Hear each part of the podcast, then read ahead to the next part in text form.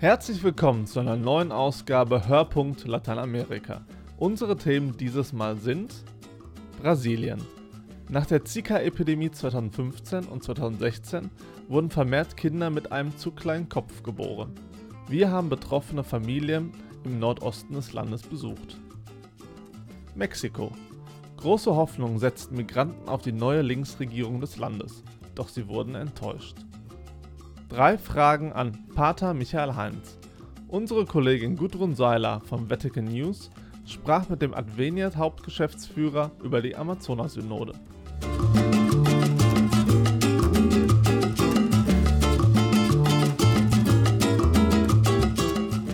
Vor vier Jahren brach im brasilianischen Nordosten eine ungewöhnliche Epidemie aus. Innerhalb von wenigen Monaten wurden rund 3000 Babys mit zu kleinem Kopf geboren. Mikrozephalie, eine schwere Schädigung von Gehirn und Nervensystem, ausgelöst durch das Zika-Virus. Thomas Mills besuchte ein Krankenhaus in der Stadt Aracaju im Nordosten Brasiliens, um zu sehen, wie es den Kindern und ihren Familien heute geht.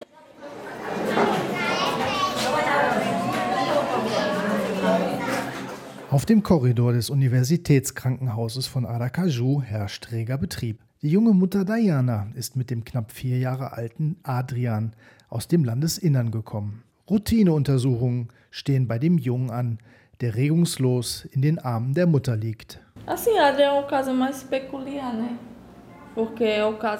Er ist der schwierigste Fall überhaupt, die schwerste Stufe der Mikrozephalie.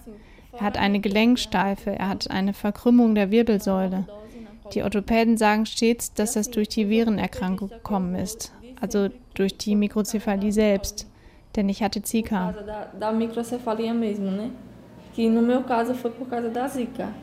Adrian kommt langsam in ein Alter, in dem er zu schwer für Dayani wird. Dabei isst er wenig, nur Flüssignahrung, die ihm über eine Sonde zugeführt wird.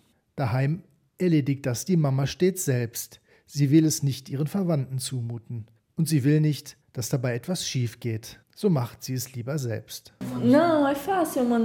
Nein, das ist ganz einfach zu handhaben. Klar, ich habe da auch Praxis drin, so geht es sehr schnell.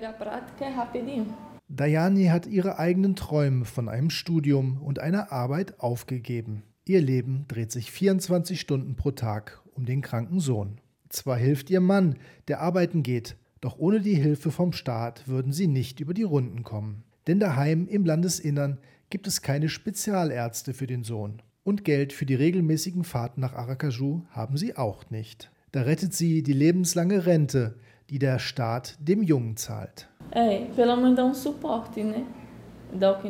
Immerhin ist es ein wenig Hilfe. Was wir dringend brauchen, geben sie uns. Manchmal Medikamente und den Transport ins Krankenhaus, so oft wie wir ihn brauchen.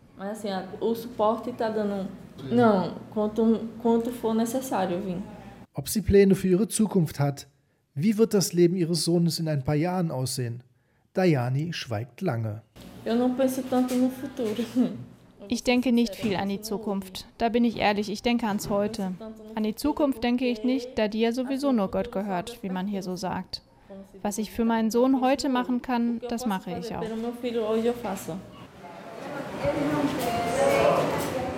Anna Clara ist eine aufgeweckte Vierjährige. Spricht man mit ihr, streckt sie einem ihren Kopf entgegen und lächelt. Für einige Sekunden kann sie sitzend den Oberkörper aufrecht halten. Dann sackt sie nach hinten weg. Mutter Valmira ist stolz über jeden kleinen Fortschritt, den die Tochter macht.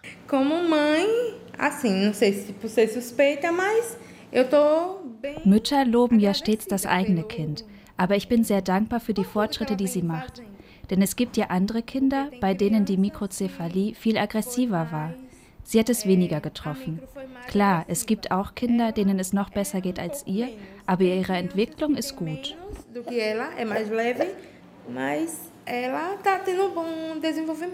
Valmira wusste nicht, dass etwas mit ihrem Kind nicht stimmte. Erst als die Ärzte nach der Geburt mit betroffener Geste mit ihr sprachen, erfuhr sie von ihrem Schicksalsschlag. Es folgten Monate der Depression. Warum habe es sie getroffen? fragte sie sich. Jetzt geht es ihr besser, sagt sie und lächelt Anna Clara an. Sie kann nichts greifen, aber sie kann etwas sagen. Nein und Anna, das geht am leichtesten. Und manchmal versucht sie, Mama zu sagen. Auch für Valmira ist an Arbeiten außer Haus nicht zu denken. Doch sie improvisiert, um die Familie finanziell über Wasser zu halten. Ich arbeite als Selbstständige. Ich verkaufe Schönheitsprodukte und berate andere Frauen. Während die kleine Physiotherapie macht, verkaufe ich hier im Krankenhaus. Eine andere Arbeit außer Haus geht nicht. Trabalhar fora não tem como não. C, B, E, 2, Guichê, 2. Also ich denke, dass die Situation besser ist, als wir es erwartet hatten. Denn es gibt kaum neue Fälle. Wir betreuen immer noch die 2015 und 16 geborenen Kinder. Und diese Kinder entwickeln sich so, wie man es erwarten konnte, aber ohne derart viele Komplikationen, wie wir befürchtet hatten. Deshalb ist es weniger schlimm als gedacht. Sagt die Kinderärztin Anna Jovina. Seit dem Ausbruch der Epidemie Mitte 2015 betreut sie nun schon die Kinder. Zwei seien gestorben, das sei wenig, bedenkt man die Schwere der Behinderung, sagt sie stolz. Am Anfang sei es für viele Mütter schwierig gewesen, den Schock zu überwinden. Viele blieben der Behandlung fern. Jetzt kommen sie langsam wieder zurück, denn es muss ja irgendwie weitergehen im Leben der Familien. Wir haben hier ja alle Phasen mit den Müttern durchlaufen. Die erste Diagnose, die ein Schock war. Dann die Trauer mit der Schwierigkeit, den Dingen ins Auge zu sehen. Dann die Sorge, dass man nichts mehr machen könne. Aber jetzt sind sie ruhiger. Sie trauern nicht mehr. Sie wissen, was die Zukunft bringt, akzeptieren es und sind umgänglicher. Am schlimmsten war es halt zu Beginn. Die Kinderärztin weiß, dass die meisten Kinder mit Mikrozephalie keine Aussicht auf ein selbstständiges Leben haben. Für die Familien bedeutet dies, sich ein Leben lang um die Behinderten zu kümmern. Dabei bedarf es viel Liebe innerhalb der Familie. Und man muss zudem die Probleme so meistern, wie sie gerade kommen, meint die Ärztin. Sie denken nicht viel an die Zukunft. Wir sagen ihnen stets, denkt nicht an morgen. Lasst uns heute um sie kümmern. Was können wir heute für die Kinder tun? Und was heute zu erledigen ist, werden wir auch heute machen. Vamos fazer hoje.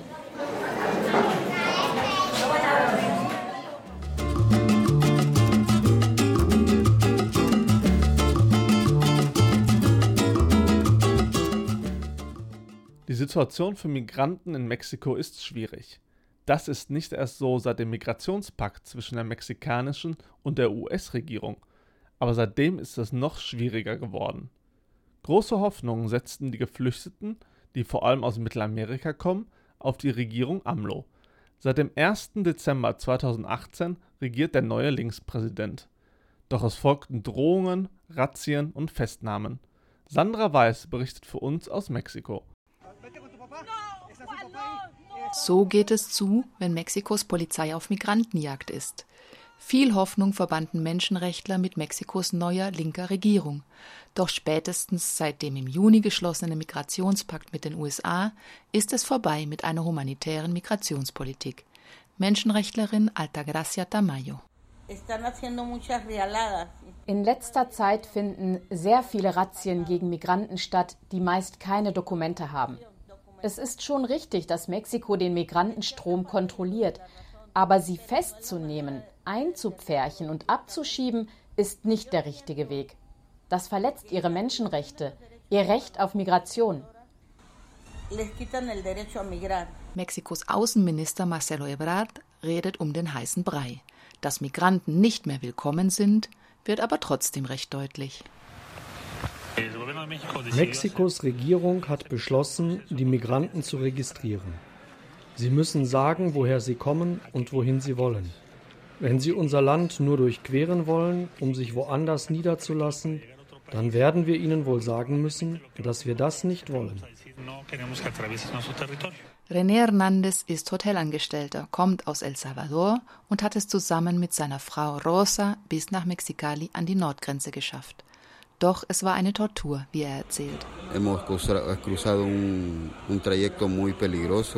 Die Reise war sehr gefährlich. Wir wurden überfallen und fünf Tage lang festgehalten. um von uns Geld zu erpressen. Die Polizei hat die Banditen in Schutz genommen und uns beschuldigt. Meine Frau ist dann auch noch vom Zug gefallen und hat sich verletzt. Die beiden sind auf der Flucht vor der Gewalt in ihrer Heimat, denn dort sehen sie keine Zukunft mehr. Wenn du ein Geschäft aufmachst, musst du dem Banden Schutzgeld zahlen, sonst entführen sie deine Kinder oder bringen sie um. Ich habe im Hotel 500 US-Dollar verdient und sie warteten am Zahltag vor der Hoteltür, um mir 150 abzunehmen. Wir hatten ein Haus, das meine Mutter vermietete. Dann zog ein Bandenmitglied ein und hat einfach aufgehört, die Miete zu bezahlen. Ich kann ihn nicht rauswerfen, denn dann bringt er mich und meine Familie um. Und die Polizei hat mir gesagt, das sei mein Problem. Einer bot mir Hilfe an, aber nur, wenn ich ihm die Hälfte des Gegenwertes meines Hauses zahle.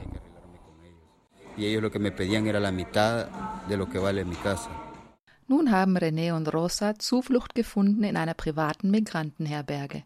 Dort bekommen sie eine Matratze und gespendetes Essen. Es gibt sogar eine Migrantenband.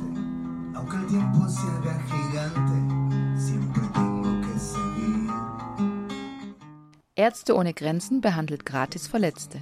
Doch die Situation für die Helfer wird immer schwieriger, wie Altagracia Tamayo, Direktorin der Herberge Cobina, erzählt.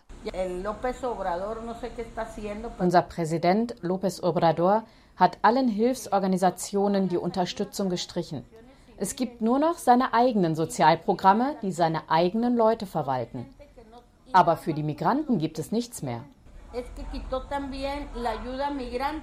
Das ist umso tragischer, als Mexiko sich im Migrationspakt mit den USA verpflichtet, die mittelamerikanischen Asylsteller zu beherbergen, auszubilden und zu verköstigen, während ihr Asylantrag in den USA läuft. Fast 10.000 sind bereits nach Mexiko zurückgeschickt worden. Für mich sind das politische Spielchen. Die Migranten sind politische Geiseln. Auf ihrem Rücken machen Politiker wie Trump Kampagne. Und Mexiko spielt mit und gibt seinem Druck nach. Aber egal, wie hoch Trump seine Mauer baut, auch wenn sie 20 Meter hoch ist, werden die Migranten Wege finden. So sieht das auch René Hernandez. Trump kann gut sagen, dass er niemand reinlässt. Aber ein kleines Loch werde ich schon finden, ohne dass er mich erwischt. Ich will vorankommen im Leben, arbeiten. Ich bin kein Drogenabhängiger oder Krimineller, sondern will nur eine Zukunft für meine Kinder. Un futuro mejor para mis hijos.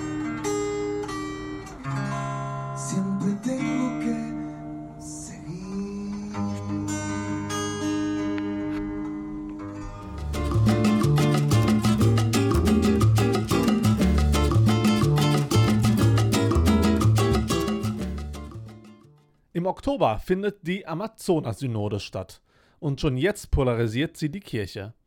Der ehemalige Glaubenspräfekt Kardinal Gerhard Ludwig Müller kritisierte, dass indigene Theologie und Ökotheologie eine Kopfgeburt von Sozialromantikern seien. Er sehe theologische Mängel. Eine Ansicht, die Adveniat-Hauptgeschäftsführer Pater Michael Heinz nicht nachvollziehen kann. Im Gespräch mit unserer Kollegin Gudrun Seiler von Vatican News erklärt er seine Sicht. Kritik an der Ausrichtung der bevorstehenden Amazonas-Synode kann und soll in den synodalen Prozess einfließen. Es ist dabei aber wichtig, im Licht des Evangeliums und des Konzils voranzugehen. Das sagte Pater Michael Heinz, Hauptgeschäftsführer des kirchlichen Lateinamerika-Hilfswerks Adveniat, im Gespräch mit uns. Die von Kardinal Gerhard Ludwig Müller jüngst geäußerte Kritik, indigene Theologie und Ökotheologie seien eine Kopfgeburt von Sozialromantik, kann Heinz nicht nicht nachvollziehen. Dass die Amazonas-Synode wie auch die anderen Synoden sicherlich auch kritisiert werden, das spüren wir. Das sehen wir auch an den Themen, die natürlich auch auf dem Tisch sind. Es gehe um das Engagement der Kirche in Umweltfragen, den Schutz der indigenen Völker und um eine zeitgemäße Pastoral, die besser und konkreter auf die Nöte der Zeit heute antworten müsse. Das Zweite Vatikanische Konzil hat das ja schon gesagt, dass die Kirche sich weiterhin äh, entwickeln muss, um eine Kirche für die Menschen von heute sein zu können. Und ich denke, da ist es sicherlich gut und richtig, auch Kritik zu üben. Und die Kritik, die kann ja auch mit einfließen in den Synodalprozessen. Das ist ja auch im Vorbereitungsprozess schon geschehen. Wir sind ja sicherlich eine Kirche, die auch für Kritik offen ist. Und ich denke, dass in allen Synodalprozessen auch immer wieder Kritik an den verschiedenen Fragen geübt wird. Äh, aber ich denke, es ist auch wichtig, dass wir im Lichte des Evangeliums und des Zweiten Vatikanischen Konzils weitergehen. Wenn wir die Menschen weiter begleiten wollen, wenn wir den Anschluss an die Welt nicht verlieren wollen. Eine Synode sei immer auch ein Ort, wo der Heilige Geist wirkt, fuhr Heinz fort. Im Fall der Amazonas-Synode würden auch vielleicht neue Ideen auf den Tisch kommen, die erstmal vielleicht Modellcharakter haben werden, auch für eine Region, aber dann auch für die Weltkirche sicherlich wichtig sein werden. Und von daher denke ich, bei aller Kritik an der Synode, äh, der Heilige Geist weht, wo er will, und er wird uns auch zeigen, äh, wo die Kirche und wie die Kirche weitergehen kann. Und Kardinal Gerhard Ludwig Müller, der frühere Präfekt der Vatikanischen Glaubenskongregation, hatte unlängst scharfe Kritik am vorbereitenden Dokument der Synode formuliert. Die zugrunde liegende indigene Theologie und die Ökotheologie seien eine Kopfgeburt von Sozialromantikern, schrieb der deutsche Kardinal in einem an mehrere Medien verschickten Text. Adveniat Hauptgeschäftsführer Heinz kann diese Kritik nicht nachvollziehen. Denn die indigene Theologie ist ja etwas, was auch in den letzten Jahrzehnten gewachsen ist und sich gebildet hat. Die Weltkirche müsse immer darüber nachdenken, wie sich unser Glaube in den verschiedenen Kulturen der Welt, jetzt im konkret im Amazonasgebiet, auch inkulturieren kann. Das ist natürlich auch eine große Herausforderung für die Theologie. Und von daher ist das ja nicht etwas, was erst in den letzten zwei, drei oder vier Jahren auf dem Tisch ist, sondern die indigene Theologie, die ist schon seit Jahrzehnten gewachsen, wurde auch von Papst Benedikt mit unterstützt in den Symposien, die er selber angeregt hat und die auch noch weiterhin durchgeführt werden. Und was natürlich auch nicht etwas Statisches ist, sondern was auch weiter weitergeht und weiterhin versucht, auch auf die Nöte der Zeit und auf die Menschen der Zeit und die Zeichen der Zeit zu reagieren. Der tiefere Grund für die Kritik an der Synode könnte nach Mutmaßung von Pater Heinz auch in einer Verschiebung der geografischen und geistlichen Zentren der katholischen Kirche liegen. Die Synoden früher sind vielleicht viel stärker von Europäern beeinflusst worden und auch durchgeführt worden. Und wir sehen jetzt äh, als katholische Kirche, da ist eine Synode, die hat katholischen weltweiten Charakter, die findet zwar in Rom statt und soll auch für die Weltkirche sprechen, aber sie wird nicht vor allen Dingen von Europäern durchgeführt, sondern es ist jetzt eine Teilkirche, eine Teilzone, die auch einmal das Wort erhebt. Und das kann, kann ich mir vorstellen, auch Ängste bei einigen Theologen oder bei einigen Menschen in Europa hervorrufen. Er selbst hingegen sehe diese Verschiebung als Chance und sei Papst Franziskus dankbar, dass er versuche, den Reichtum der Kulturen in die katholische Kirche einfließen zu lassen, so Heinz. Die außerordentliche Bischofssynode zum Amazonasgebiet findet von 6. bis zum 27. Oktober im Vatikan statt. Gudrun Seiler, Vatican News.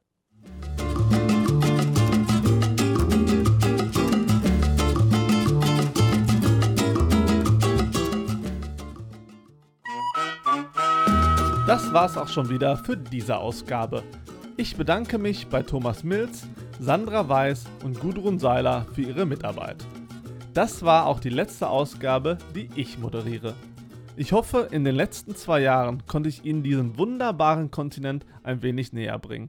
Und ich hoffe, es hat Spaß gemacht zuzuhören. In den nächsten Wochen geht es hier weiter mit neuen Episoden und neuen Moderatoren. Mein Name ist André Wilepski. Auf Wiedersehen.